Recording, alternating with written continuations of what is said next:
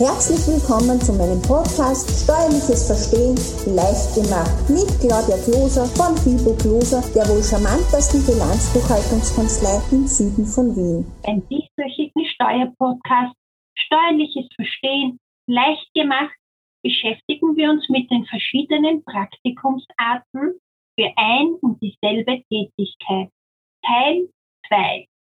Der Sommer naht mit schnellen Schritten und viele Betriebe beschäftigen in den Sommermonaten Schüler als auch Studierende bei diversen Berufsorientierungen.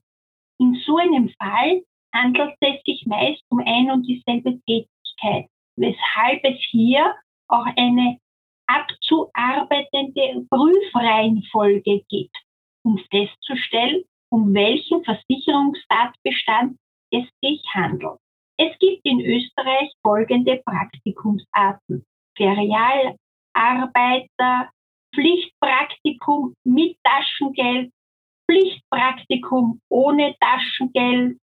Und in dieser Folge schauen wir uns an Schüler während einer Berufsorientierung, die sogenannte Schnupperwoche genannt, und die Volontäre.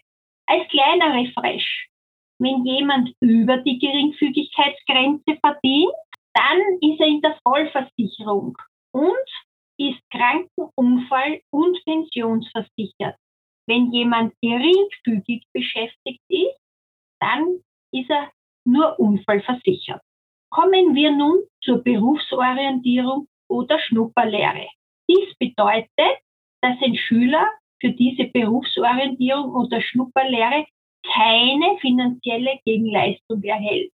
Hier liegt der Fokus auf dem Ausbildungszweck. Es liegt weder ein Dienstverhältnis im sozialversicherungsrechtlichen Sinn vor, noch ein Pflichtpraktikum. Die Teilnahme an individuellen Berufsorientierungstagen ist ab der achten Schulstufe möglich, solange der Schulbesuch aufrecht ist. Merkmale es besteht keine persönliche Arbeitsleistungsverpflichtung, keine Weisungsgebundenheit hinsichtlich Arbeitszeit und Arbeitsort sowie des arbeitsbezogenen Verhaltens, keine Kontrollunterworfenheit, keine Eingliederung in den Betrieb. Zudem gibt es für dieses Praktika kein Taschengeld.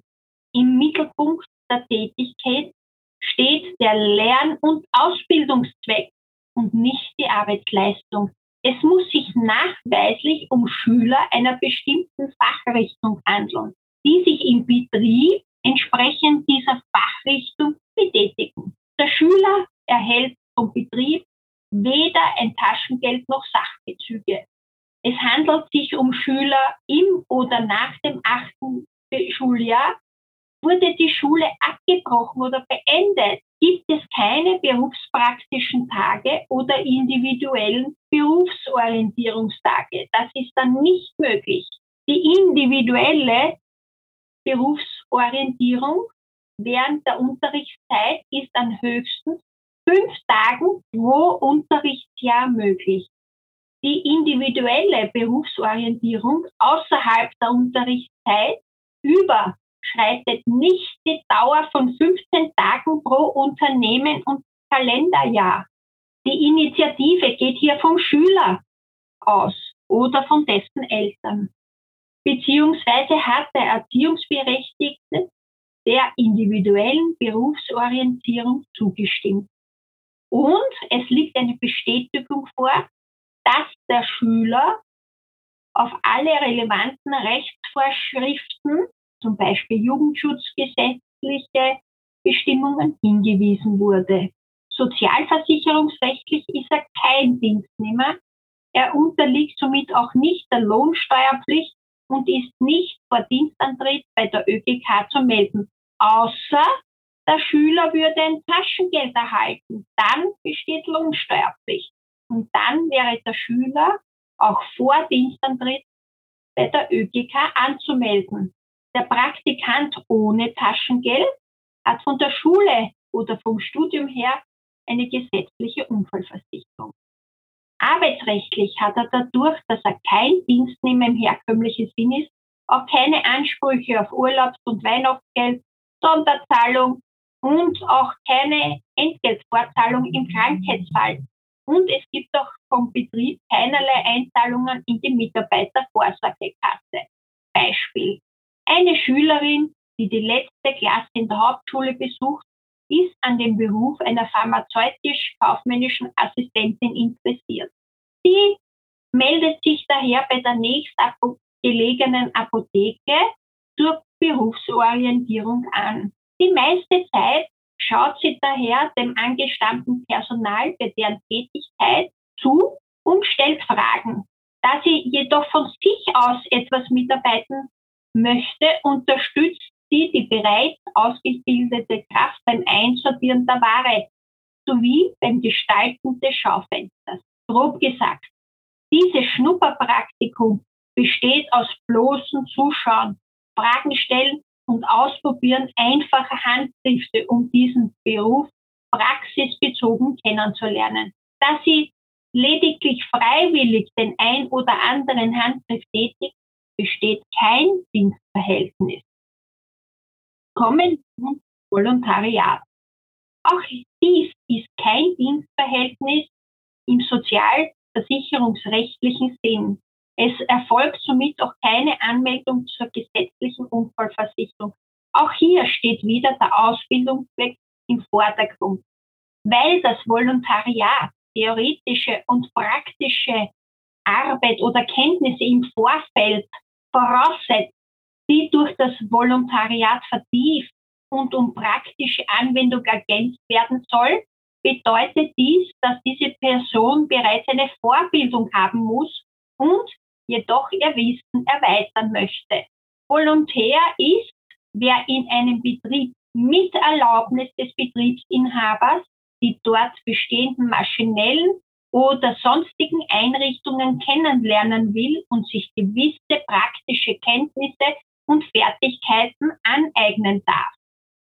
Der Volontär ist hierbei weder an eine bestimmte Tätigkeit gebunden, noch ist er zur Arbeitsleistung verpflichtet.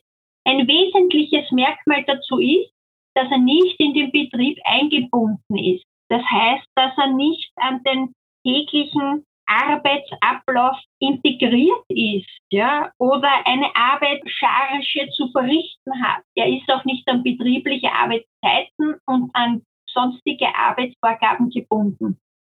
Das Beschäftigungsbild muss sich organisatorisch bzw. inhaltlich ganz klar von der übrigen Belegschaft unterscheiden. Der kann dann nicht einfach bei der Schicht mitarbeiten und das jeden Tag. Das geht natürlich nicht, weil dann wäre ein Dienstnehmer. Das Volontariat ist ein Ausbildungsverhältnis und kein Dienstverhältnis, welches überwiegend dem Volontär zugutekommt. Sozialversicherungstechnisch unterliegt der Volontär der Teilversicherung in der Unfallversicherung und ist direkt bei der AUVA zur Versicherung anzumelden.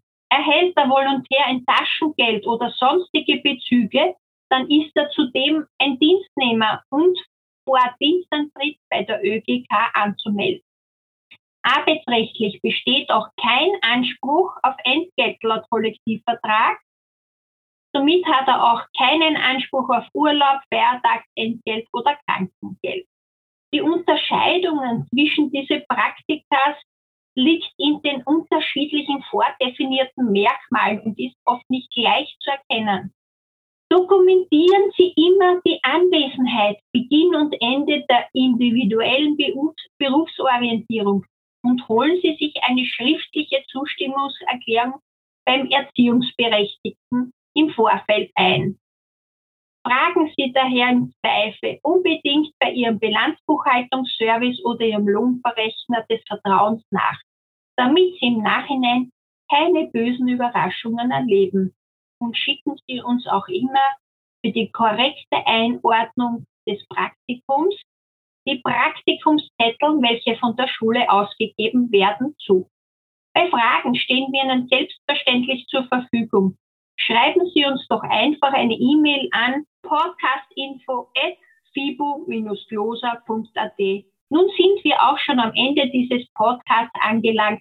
Ich hoffe, der Podcast war für Sie wieder sehr informativ. Wenn er Ihnen gefallen hat, freuen wir uns über Ihr Like.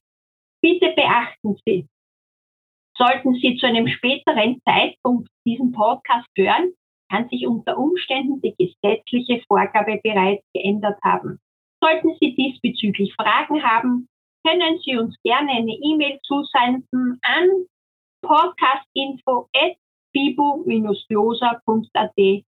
Herzlichst Ihre Claudia Gloser von Fibo Gloser, der wohl charmantesten Bilanzbuchhaltungskanzlei im Süden von Wien.